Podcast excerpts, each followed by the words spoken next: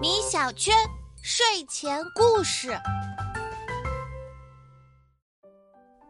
妈妈，你给我买的新碗真漂亮，感觉用它吃饭我都能多吃两碗。真的吗？嗯，我特别喜欢。话说呀，今天故事里的农夫也有一个珍贵的碗，他的木碗虽然破旧，但是意义非凡呢。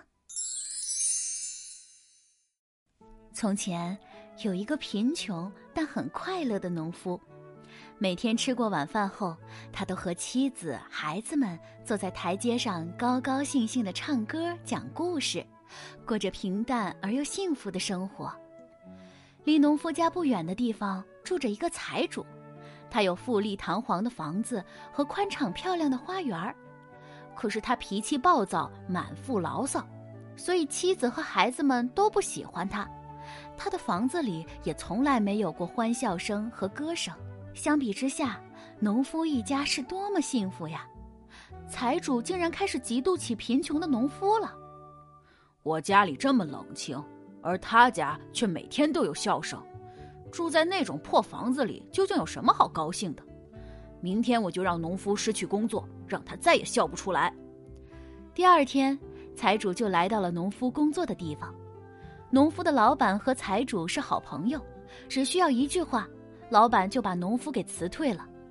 这天晚上，农夫的小屋里果然没有传来笑声，财主感到非常满意，幸灾乐祸的上床睡觉了。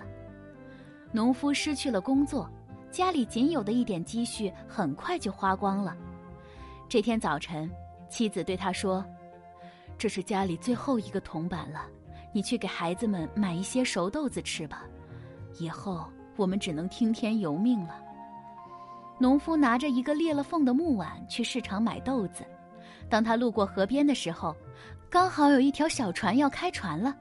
船长站在甲板上大声喊着：“马上就要起锚了，但还缺少一个水手，有人愿意来帮工吗？”农夫听到开心极了，立刻决定上船工作。可是，在航行的过程中，船竟然遇到了风暴，小船在狂风里四处飘摇。农夫紧紧地握着手里的木碗，他想着自己还得给孩子们买熟豆子带回家呢。后来，风暴停止了，小船被吹到了一座孤岛上。农夫刚爬上岸，就被岛上的土著人包围了。这时正是晌午，天气非常炎热，土著首领正坐在草棚底下乘凉。他一下子就注意到了农夫手里的木碗。你手里拿的东西是什么呀？哦，这是一个木碗。农夫说着就把木碗递了过去。首领从没见过木碗，他端详了好半天，问道：“这个东西有什么用呢？”“呃，呃，它可以用来装食物，还可以扣在头上遮太阳。”首领听了，便把木碗放在了头上。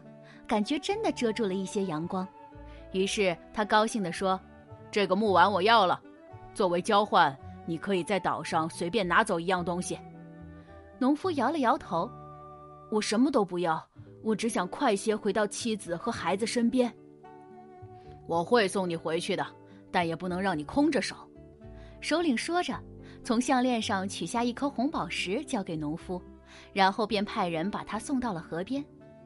农夫划了很久的小船，又搭乘了别人的大船，终于回到了自己的村庄。他用那颗红宝石换了许多许多的食物，一家人吃了顿非常丰盛的晚餐，欢声笑语再一次传了出来。财主好奇地来到了农夫家，装作很关心的样子询问他。老实的农夫就把事情原原本本地给财主讲了一遍。财主狡猾地盘算着。这土著人真是什么都不懂，一个破碗，他们竟然觉得值那么多钱。那我要是带上一些礼物过去，他们会给我多少珍贵的宝石啊！想到这里，财主迫不及待地出发了。他带着十几只火鸡、好几篮奶油、热面包，雇了一艘小船来到了岛上。财主刚一上岸，土著人就把他包围，带到了首领面前。首领问财主。你船上带的都是什么东西啊？财主谄媚地说：“首领大人，不过是一些小意思，请您一定要收下。他把那些篮子一个个打开，摆在土著人面前。首领津津有味地品尝了一遍，脸上露出了满意的微笑，说：“你带来的食物很美味，为了向你表示感谢，我要把岛上最值钱的东西送给你。”财主听了，顿时心花怒放，他伸长了脖子，眼巴巴地等待着自己的奖赏。只见首领拿出了一个黑黢黢的东西，郑重其事地交到财主的手里。原来就是农夫那个裂了条缝的破旧木碗。农夫用木碗换到了宝石，而财主费尽心思却只得到了一个破木碗，是不是很可笑呢？宝贝，只要我们怀着一颗单纯朴素之心，真诚的对待身边的每一个人。好运自然会找上门来的。好啦，今天的故事就讲到这里了，晚安。